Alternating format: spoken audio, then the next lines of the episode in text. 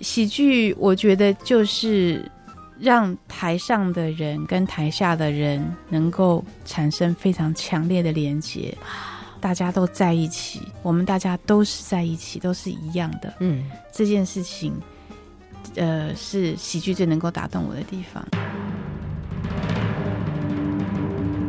喜剧 Spotlight。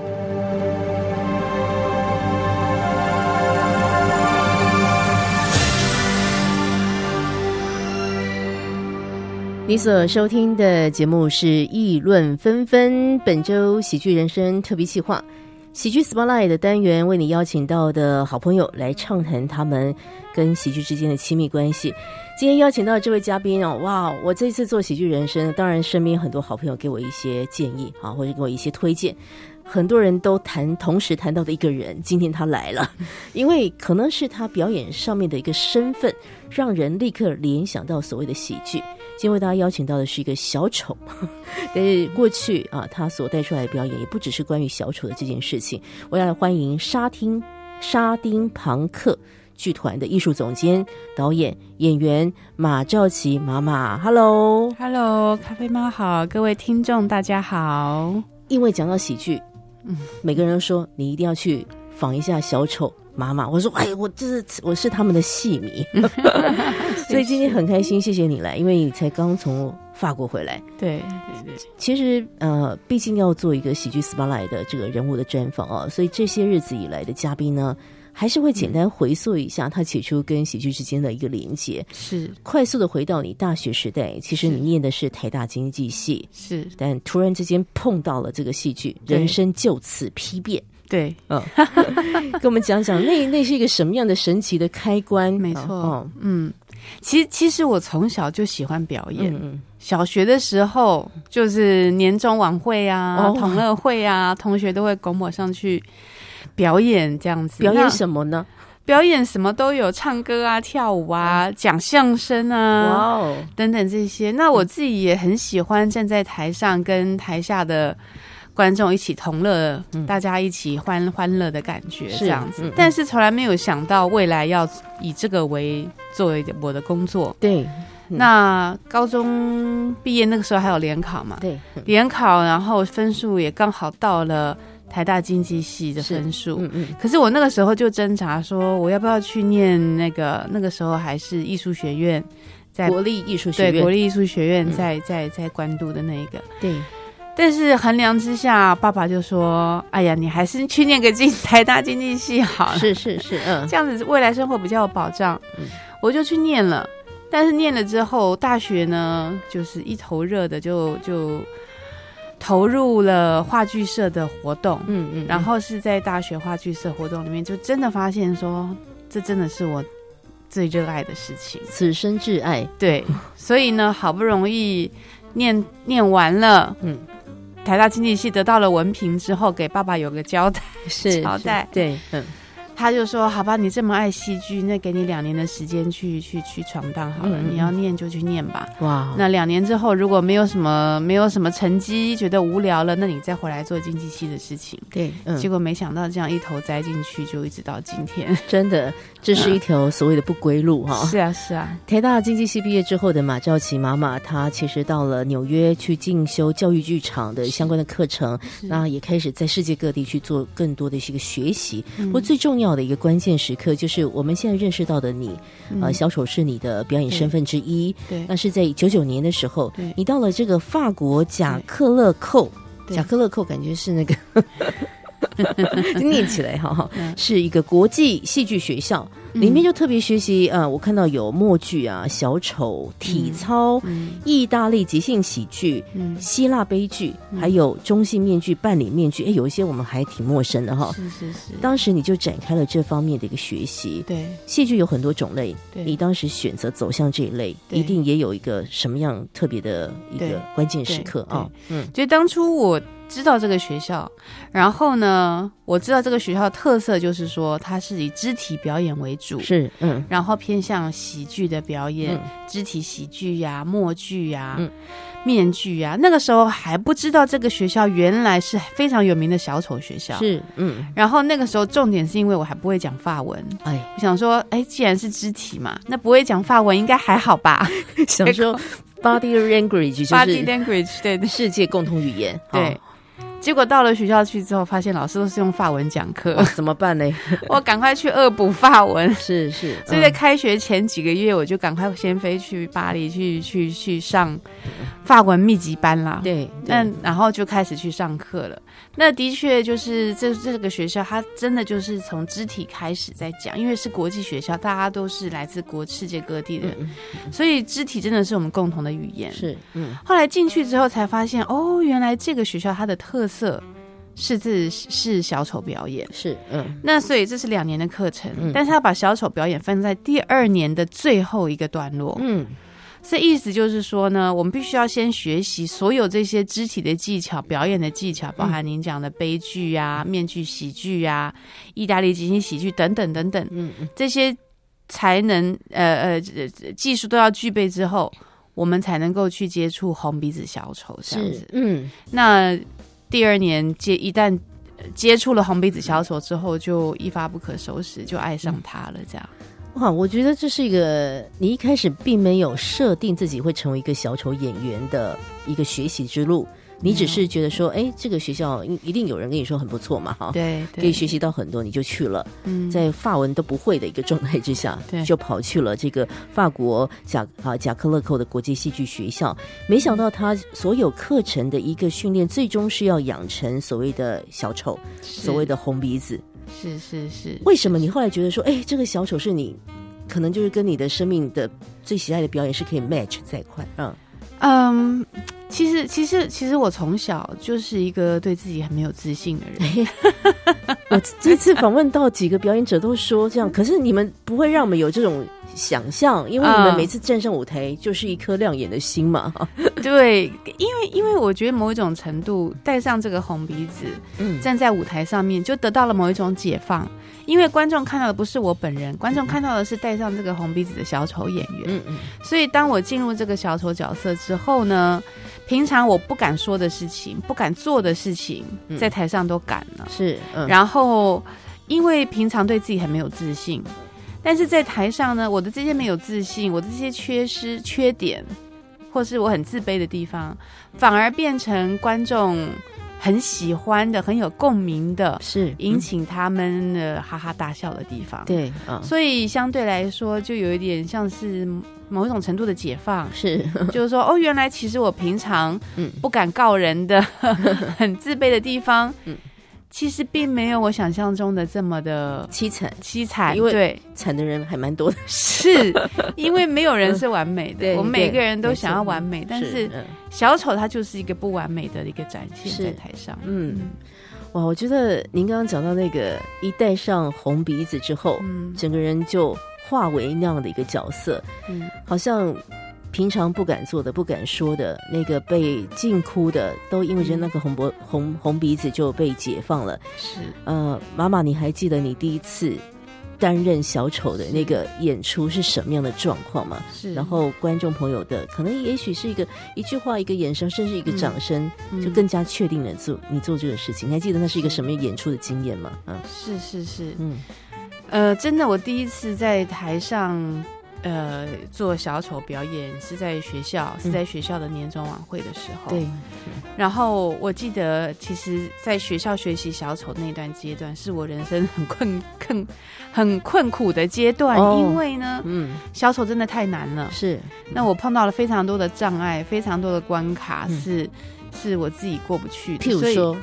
比如说，诶，为什么其他同学一站上舞台，台下观众都哈哈大笑？那我站上去，台下一片无声。就是有人可能天生有喜感，是不是？对，天生有喜感，天生有那个有那个节奏感跟时间感这样子。但是我站在台上就没有任何人 效果，这样没有任何效果，然后观众都嗯怎么样？然后所以自己就非常的沮丧，这样子，甚至跟老师说我不想念了，我要回台湾。哎呀，也也有这个时刻就对了，有有有，嗯。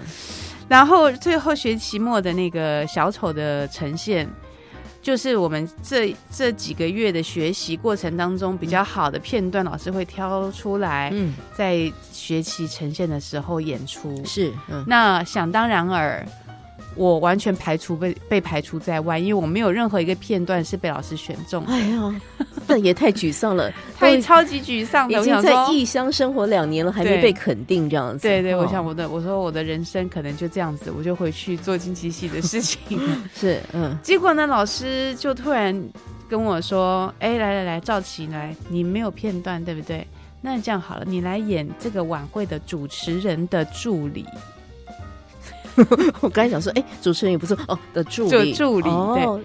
我说，那我要我要做什么？因为我那时候发文也不好。对，老师就说，你就把主持人说的所有的话翻成中文，对，你就当主持人的助理兼秘书这样子。是是，嗯。但是我说，老师，但是台下观众没有人听得懂中文。对呀，我到底要讲给谁听呢？老师就说，这就是重点。然后就是因为就觉得很闹嘛，对，就觉得很闹。然后呢，我想想说，好，嗯，那我就真的去准备，就是准备那个套装啊，戴一个眼镜，然后拿着一个档案夹，非常 serious 的样子，非常严肃正经的样子。然后呢，我就主持人走到哪里，我就走到哪里，跟他的跟当当他的小跟班。然后主持人每讲一句话，我就等一下。我就用中文再说一次，是。然后当我用中文说出来的时候，台下观众全部都笑倒成一片。对，因为太荒谬了。是，因为台上没有人，台下没有人听得懂中文。嗯。但是你看到一个很很认真、很正经的穿着套装的 来自东方的小小姑娘，是，很认真的把台上主持人每一句话翻成中文，嗯，讲给台下听。那个、那个、那个反差，那个荒谬性真的是太强烈了。然后台下观众都笑成不停。哇！我中间有一段，还有一段 solo，也是用中文讲了一个很有趣的笑话。哇！比手画脚，然后充满了表情，然后台下没有人听得懂我在说什么，但是他们全部笑倒成一团。然后那一次就给我很大的震撼。哇，我觉得听到这边我是蛮感动的，就是你本来已经觉得你表演之路可能就要 ending 了，嗯，但是因为老师的一个突发奇想，也要谢谢这个不放弃的老师，对不对？然后让赵琪去演了一个其实看起来蛮荒谬的 一个角色，就是在法国的喜剧作品当中他狂讲中文，然后还正经八百的讲，对。但是这个事情，观众朋友给你回馈。对，给了你力量了，对，对不对？对，有人就跟我说，他整个晚上都期待这个 主持人助理要说什么。那他就体现了某一个小丑精神，就是说，就算就算你做的事情是很荒谬的，但是你努力的去做，嗯，尽百分之百的全力去做，认真的去做，观众就会看到你的努力，然后也会因此而得到共鸣跟欢笑，这样。哇，你刚刚也讲到，这真的是小丑小丑的精神，是也反映在现实人生当中啊。有时候我们没办法立刻看到那个所谓的结果啊，但是我们尽管尽情的去做。嗯，呃，今天很开心在空中为大家邀请到是沙丁庞克剧团的艺术总监，啊，也是一个在早年就接触小丑表演的表演工作者马兆琪妈妈。那其实妈妈后来回到台湾，就开始推动这个小丑的表演艺术，不只是成立了这个剧团啊，他也成立了红鼻子关怀小丑协会。那今天我们都会针对这些部分呢，继续和大家来聊一聊。我们先休息一下，待会再继续跟马兆琪妈妈来聊聊天。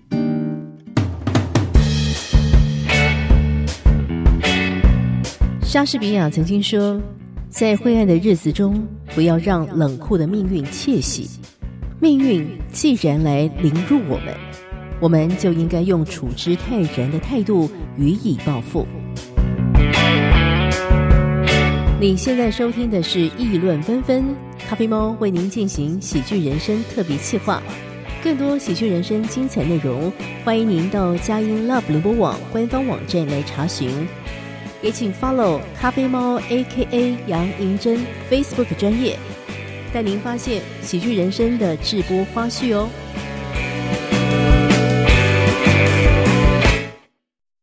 今天在议论纷纷喜剧 Spotlight 的特别时间，邀请到的是沙丁庞克剧团的艺术总监啊，我非常佩服的这个表演工作者马兆琪，业界人称“马马”的 这位啊，很有意思的。不论是擅长于编剧啦、导演啦、教学哈，我觉得妈妈这应该也有二十年以上的这个相关的一个经验。我们会回来讲一讲沙丁庞克剧团。其实我们应该是在去年的时候也有跟妈妈在空中聊天。当时因为沙丁庞克的一个非常棒的作品，获得台新艺术奖入围肯定的《白蛇》哦，当时在上演着。那时候又在跟妈妈聊到沙丁庞克的一些啊这个作品哦。那再继续讲一讲这个《白蛇》这个非常经典的作品之前。先来讲一讲这个零五年成立的沙丁庞克。是，我想你们一直以来都一直紧扣着你们的一个立团宗旨吧，哈，就反映社会啊，带给大家快乐等等哦。但我们实际来问哈，这么多年来，嗯。因为你刚刚有讲到你个人的难关，是是是，本来想说应该没有办法继续做表演了，但是哎，上天眷顾你，遇到伯乐哈，就是解决了这件事情。那你后来一定是起心动念要把这么棒的小丑艺术带给大家，所以成立的沙丁沙丁朋克。对，十多年的时间，这个团一直都非常的嗯。运作顺畅吗？哦，当然没有，这是某 calling 的代际。哦，其实真的是很辛苦，但是当然辛苦当中也有很很棒的回馈跟收获。嗯，但我我也必须要说，就是小丑表演，呃，肢体喜剧表演在台湾还算是一个很小众，嗯，不是很大众化的表演形式，所以一般人对这样的表演形式还不是很了解。是，所以怎么样能够让更多的人愿意？买票进来欣赏我们的表演，其实一直是我们的很大的挑战。是，那嗯，所以所以为什么我们也开始在开表演课程？对，嗯，也就是说能够跟社会大众来推广这样子的表演形式。嗯嗯，虽然说已经十多年了，但是其实呃，潮流来来去去，然后对于小丑，其实很多人还是不太知道那个是什么东西。所以这也是我们需要一直不断努力去突破的地方，跟大众沟通，嗯，什么是小丑精神，什么是小丑表演，嗯，然后另外一方面就是也是我们一直都是靠政府补助来，来来来为生，但是政府补助呢，其实也有它的局限，因为有这么多团，钱要怎么分？对，所以相对来说，我们的经营其实呃。在在在在整个体制跟行政层面上面，一直都有局限，一直都蛮辛苦的。嗯嗯嗯。但是因为有这股冲劲跟对戏剧的热爱，所以我们就是一步一步这样走到今天。是，我想在台湾很少有说真的可以。不用为钱愁烦的表演艺术团体，对，大家每个人都在不同的困难当中。是，但是如果这个现实中的关于经济上困难就阻碍了自己艺术创作的路啊，那恐怕一开始干脆就不要成立这个团，因为我想大家要推广艺术的那个起心动念，那个 passion，其实早就已经到过。大过了对于经济上面的一个考虑，不然台大经济系的马兆奇直接去做这方面工作，应该就直接可以 拥有很好的收入。不过，我想对于沙丁庞克最好的收入就是每一次观众朋友的一些回馈，还有呃这个作品反映社会现实。你刚刚讲到一个事情，真的是很很实际存在的，就是。所谓的潮流是来来去去的，所以有一些文本，即便你们本来就写好了，但是可能在某个时间再去做扮演的时候，又要再做一些调整。是是是，不妨我们就来谈一下这个让我们全家大小都非常 enjoy 的一个沙丁朋克的一个作品，就是《白蛇》问号惊叹号 小丑们的终局之战啊！这个作品啊，曾经获得台新艺术奖的一个入围肯定，是《白蛇》。嗯，这个是我们看了，真的是一直到现在都难以忘怀啊！啊，里面当然就也用一些科技啊，就是说 一些科技，然后或者一些嘲讽来讲，但是我还是不厌其烦的来讲一讲。当时你们这个白蛇，然后法国人是主角，而且法国人还唱京剧，反正就是一个。我本来一直在想说这到底是什么，但进剧场去看，各位朋友，我一定要跟你说。没有任何的违和感，觉得每个事情都是成立的。是是是，所以还是请妈妈来回顾一下《白蛇》的这个作品啊。其实一直以来我们在做呃小丑呃创作的时候，嗯，我们都觉得，嗯，好像跟呃东方的文化都有是有一些距离，嗯，所以在呃在想要在做决定要做白蛇之前，我们就一直在思考。这个红鼻子小丑的表演形式，怎么样能够跟东方文化有一个对话，有一个结合，嗯有一个有一个互相的融合，这样子。对对对。所以呢，我们就想说，《白蛇传》是东方文化一个很经典的故事。是，如果我们把小丑表演，就红鼻子小丑表演，跟《白蛇传》这个故事做一个连接，嗯，会发出会会产生什么样子的结果？是，所以这是一开始的想法，嗯，就是想要把东方跟西方的这个文化能够串联在一起，是。因为这两个都是很经典的，嗯。的的文化文文的文化嘛，没错，嗯，那后来就发现，就是说我们的小丑演员。如果说让他们去学习真正的新京剧表演，当然他们不可能真的成为很厉害京剧演员，因为京剧是需要几十年的功夫的。嗯，但是呢，以就是以以他们能够做到的方式，嗯，来去演这一段是呃游湖这一段，就《白蛇传》第一场的这个场景，嗯，会是什么样子的感觉？是包含我们的法国导演也是演员之一，对。他还特别去学了，跟跟真正的呃很厉害的京剧小丑老师去学了身段跟唱，是嗯，然后结合在一起，再加上小丑的呃呃逗趣，小丑的他的能力的有限，嗯，小丑的一些一些一些特质融合在一起，会变成什么样子？是嗯，然后就变成这一段就是。小丑们有唱有跳有身段，但同时又有他们的小丑角色在这里面，包含小丑彼此之间的爱恨情仇啊，等等等等的，就变成一个蛮有趣的表演，这样有一种剧中剧的感觉，是，而且就开始演了。的时候呢，你就会想说，哎，他已经开始演了吗？就就是，反正就是一些所谓荒谬的情节，但是想一想又蛮合理的啊。这个来来去去之间，白蛇。小丑们的终局之战啊，这是沙丁庞克非常受到大家欢迎的啊一个创作，里面的这种呃京剧的艺术跟小丑之间的一个融合等等，你们一定花了很多功夫去做琢磨啊。那后来获得一些呃大家的一个一致好评，我想这个妈妈你要不要谈一谈你从这个作品当中得到最令你感动的一些回响哈？嗯，当然，呃，很多观众都说他们觉得很惊喜，嗯，因为没有想到，哦，西方小丑跟东方的这个京剧文化能够这么不违和的对放在一起，然后非常巧妙的交织在一块儿。嗯，很多观众他们都非常的看完之后觉得不可思议，是因为他们可能期待就是说两块是两块这样子。嗯嗯。那还有人对于我们的编剧跟演员的表演是都非常的惊艳，因为这些演员他们的的确确花了快一年的时间去学习京剧的身段啊、唱啊这些，嗯，是非常非常厉害、难得的。有有演演员愿意花这么多时间去去去去学习这个这个这段戏，这样子，所以呃，对于呃演员的表演，对于整个编剧，其实这个戏。都是大家一起发展，都是演员一起发展、集体发展出来的。我们并没有一个写好的剧本，了解大纲。嗯嗯嗯，所以真的是大家一起创作出来的一个心血，这样子。那我也很开心，观众们都看得到他们的努力。是，嗯嗯。若是下一回要咖啡猫再跟大家报告，是沙丁庞克的白石要演的话呢，你千万不要再错过了 哈。他们光是。这个一开始坐在前面，感觉是一个做音效的人。你本来以为他只是一个做音效的人，没想到呢，他整个也是 也是很厉害的小丑演员。对，而且他也是很重要的一个力量，是决定剧情的发展的等等的啊。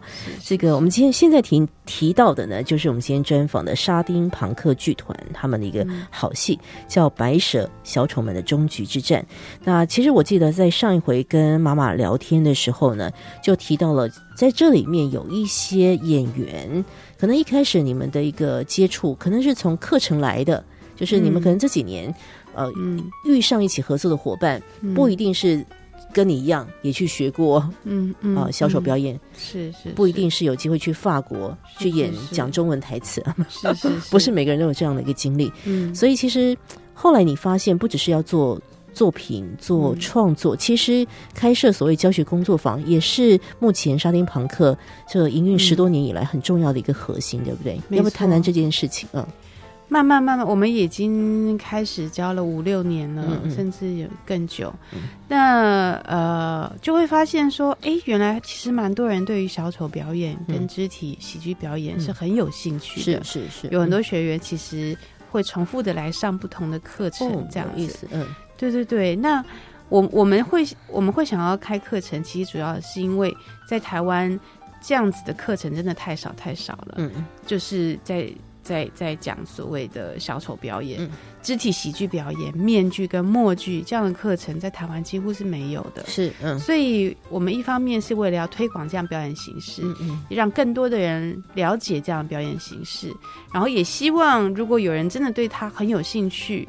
哎，你你愿意成立自己的团，做自己的创作，嗯，也非常好，是，就是希望能够带动这样子的一个气氛，跟大众社会大众对这个剧种的认识，是，嗯。嗯，所以一开始还是站在一个推广，希望更多人来理解，那是，也许有人在这其中就发现，哎，自己也真的蛮喜欢表演，但是我相信也有一些学员在学习的过程当中。他可能某一些，就像你刚刚一开始讲的，嗯，某一些没有自信的，某一些被禁哭的，但是当他们戴上红鼻子的时候，嗯，好像大家都会有一些改变，哈，是是不是也有这样的一些教学的回馈？你们碰到什么样的学员，什么样的人会去学小丑？哈，因为我相信大家会有一个刻板印象，就是好笑的人才会去学，那你那才不一定呢。嗯，对对对，嗯，对啊，就是呃。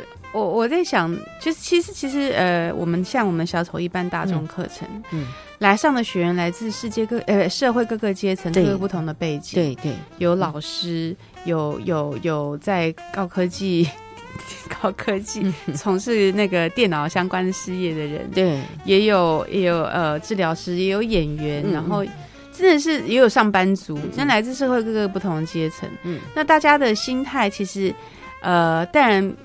很很多人来的上个原因都不一样，但是我同整出来觉得，其实大家都是想要，嗯，让自己内心得到某一种解放，能够更认识自己，是，嗯，然后就像我们刚刚讲的小丑精神一样，能够接受自己，嗯，呃，原本觉得。自卑的地方、不足的地方，然后把它变成是你自己的一个力量。对，嗯，所以很多人是为了这个原因来上，不见得是为了要上台表演。对，这样子。对对。所以我觉得这样也很棒，因为的确在学习小丑过程当中，嗯，会帮助我们更了解自己，接受自己真正的样子，然后爱自己这样子啊。小丑。的表演精神就是认识自己，并且接受自己真正的一个样子。对，因为当他们啊打自内心就能够拥抱自己的时候，相信做出来做出来的一个表演，一定是可以 catch 到这个观众朋友的心灵上面的一些需要的吧。我们今天和大家来访问沙丁庞克剧团的艺术总监马兆琪。那么妈妈呢？她其实除了经营她的这个剧团、做教学的一个工作、做戏剧的演出之外，有个很重要的核心呢，就是红鼻子医生喽。那红鼻子医生，这个真的是我非常佩服的一个领域。我们要先休息一下，待会再继续和妈妈来聊聊这件事情。莎士比亚曾经说。在灰暗的日子中，不要让冷酷的命运窃喜。命运既然来凌辱我们，我们就应该用处之泰然的态度予以报复。你现在收听的是《议论纷纷》，咖啡猫为您进行喜剧人生特别企划。更多喜剧人生精彩内容，欢迎您到佳音 Love 联播网官方网站来查询。也请 follow 咖啡猫 A.K.A 杨银珍 Facebook 专业，带您发现喜剧人生的直播花絮哦。你所收听的节目是议论纷纷，本周的喜剧 Spotlight 啊，我们邀请到的嘉宾是来自于沙丁庞克剧团的艺术总监、小丑演员，也是一个红鼻子医生马兆琪妈妈。到底什么是红鼻子医生呢？我们呃，如果这个你是议论纷纷的忠实听友，你还不知道这个答案的话呢，我就要再不厌其烦的跟你说，带上小丑的这个表演工作者，他到医疗院所或者到一些社服单位去做分享服务，哎，这就是红鼻子医生很重要的工作。那为要医什么呢？不是说呃医脚痛、心痛、骨头痛，医的某某种是啊提供心灵上面的一些需要，一些拥抱。红鼻子医生这个在台湾也行之有年了。我要我想妈妈你也是一开始的一个推动者，要不要来谈谈这件事情？嗯，是嗯，红鼻子医生简单说呢，就是一群受过专业训练的专业表演艺术工作者。嗯。啊，然后他们呢，每个礼拜固定的到医院里面，或者是招呼中心，嗯，去为小朋友或者是长辈来表演，提供他们心灵上面的陪伴，然后运用戏剧的方式，将欢笑、跟幽默、跟想象力带给他们，是这样子，让他们在医院里面也能够啊得到。欢笑以及心情的舒缓，是嗯。嗯，这是呃最重要的所谓的功能了哈。是是，但是我想呃，妈妈当时跟着一群朋友们开始想要在台湾推动红鼻子医生的时候，一定也是受到了什么样的事情的一个启发。那一开始要去做这个事情的时候，大家马上就能够接触嘛？还是其实你们也花了一点时间去做推广啊？是是是，嗯，其实我是呃。刚刚讲到在贾克勒克学校学习小丑的时候，第一次听到。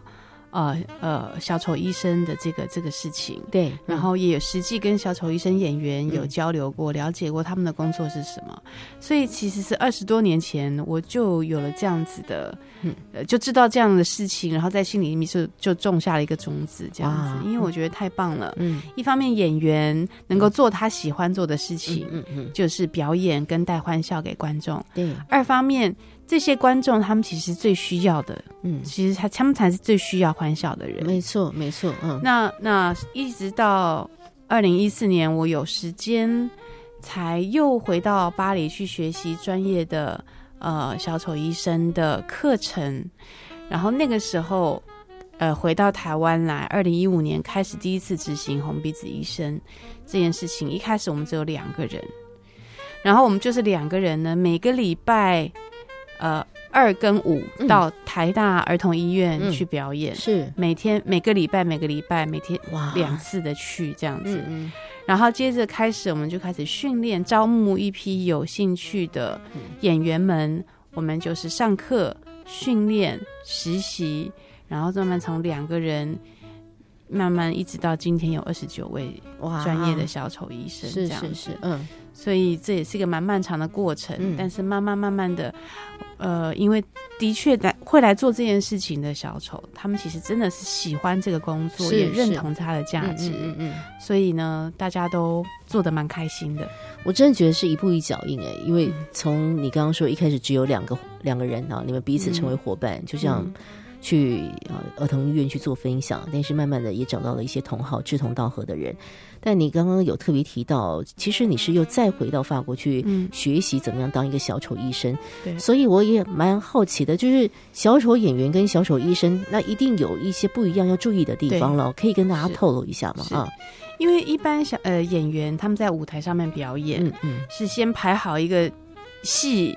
然后在台上，然后跟观众都是有一些距离，对对，演给观众看。但是我们在医院里面呢，我们并没有固定写好的脚脚本。嗯，我们的每一个演出都是针对这一个小朋友他的状况、他的年纪、他的病症、他的个性、他的喜好，去专去设计专属于他的表演。然后我们是两个小丑一组，到每一个病床边为。这一个小朋友表演，嗯嗯，所以我们每一个演出都是即兴的，是有的时候病房打开，在打开病房门之前，我们都还不知道要表演什么，真的是打开病房门之后，看到小朋友的状况、他的表情、他的心情、他正在做的事情，然后在那前面那几秒钟，两个小时要决定他们接下来表演什么东西，嗯嗯，来给这个小朋友看，这样子。是，所以是非常不一样的形式，有相同的地方，但是也有非常不同的地方，是。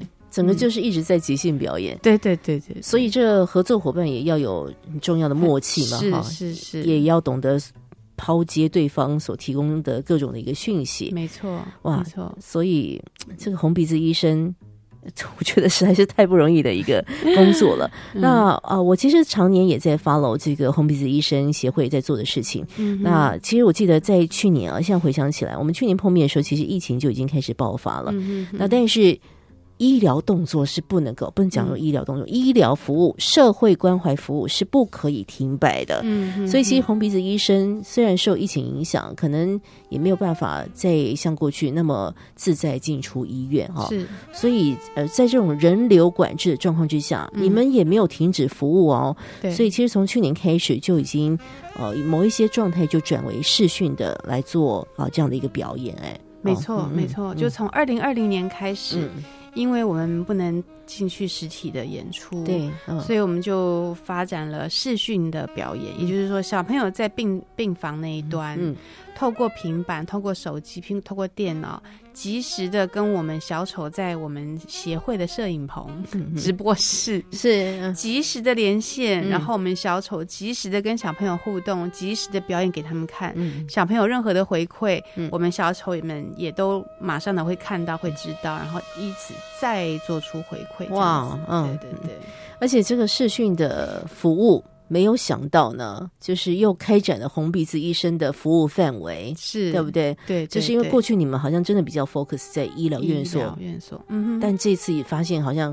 有不同的地方，对，有一些居家照护的小朋友啊，或者是长期一一些长期的疾病，或者是罕见疾病，他可能不住在医院，住在家里，但是还是需要医疗照护的小朋友，是，嗯，还有一些甚至是呃某一些协会的长期的病友，对，或者是呃不在台北市，在外县市，在屏东的。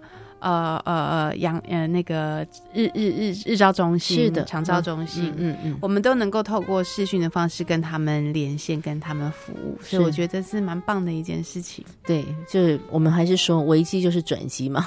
是啊，因为回到红鼻子医生的这件事情，最终还是希望能够带欢乐给在身体有病痛或者是心里面有不舒服的这些朋友们。我们透过一个呃小丑的演出。化解一下那个现实当中的磨难。如果朋友们也想要跟红鼻子医生来联系的话呢，随时 follow 一下红鼻子医生，他们有官方网站哦，上面资讯都非常的清楚哦，就是医院的演出啦、视讯、视讯的演出啊，或者是他们的一个相关的培训课程，朋友们都可以持续来 follow 一下，而且要好好来支持一下。今天在喜剧人生、喜剧 Spotlight 为大家邀请到的呢，是我非常敬佩的，带给大家欢乐的沙丁朋克剧团。艺术总监马兆琪妈妈，所以回来讲就回应一下我们的喜剧主题啊，是。真的很好奇哎，我们就请来宾推荐一些他们所喜欢的作品，嗯，每个人都会讲出不同的，嗯，不晓得妈妈你会跟大家推出 推荐，如果有作品或是你崇拜的人都可以哈。我我讲的人可能大家都觉得很很无聊，因为他实在太有名了，就是卓别林。哎呀，哎呀，就是。我我我看了他很多，太多可以讲的事情。对，因为他真的是第一个把小丑角色带到全世界的人，运用电影的这个媒介。嗯。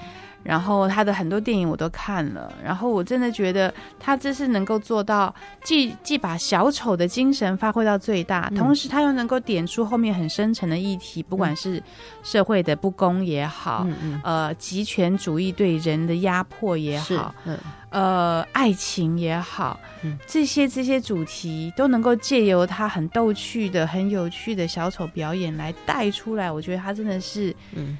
太经典的一个大师了，是的，是的，对，无怪乎就是您刚刚提到的那几个关键，譬如说，它可以诠释各个人生层面的难题，反映社会现实，又带来欢乐。嗯，这些关键字其实也都是沙林庞克成团起初就在意的一些想要发展的一些方向。嗯，啊，希望更多朋友来认识一下沙林庞克剧团。如果要用一句话，嗯，来形容喜剧对妈妈来说，你。这是一个大灾问，大灾问，大灾问。呃，喜剧，喜剧，我觉得就是让台上的人跟台下的人能够产生非常强烈的连接。大家都在一起，我们大家都是在一起，都是一样的。嗯，这件事情，呃，是喜剧最能够打动我的地方。对，哇，我听了这句话也觉得有点起鸡皮疙瘩。很多人都觉得好像艺术是束之高阁的某一种，呃，某个阶层才能够去欣赏的一个领域，但是我们。不断透过议论纷纷的时间，也不断透过喜剧要跟你讲的事情是：喜剧是跟你站在一起的，艺术其实也是跟你站在一起的。嗯哼，希望大家拥抱这个小丑表演，下次一定要继续和大家来 follow 一下沙丁庞克。据闻二零二三年会有全新的创作，明年妈妈要再来跟我们讲故事哦。今天笑要谢谢你的分享哦，谢谢谢谢。本节目由文化部影视及流行音乐产业局制播补助，谢谢收听。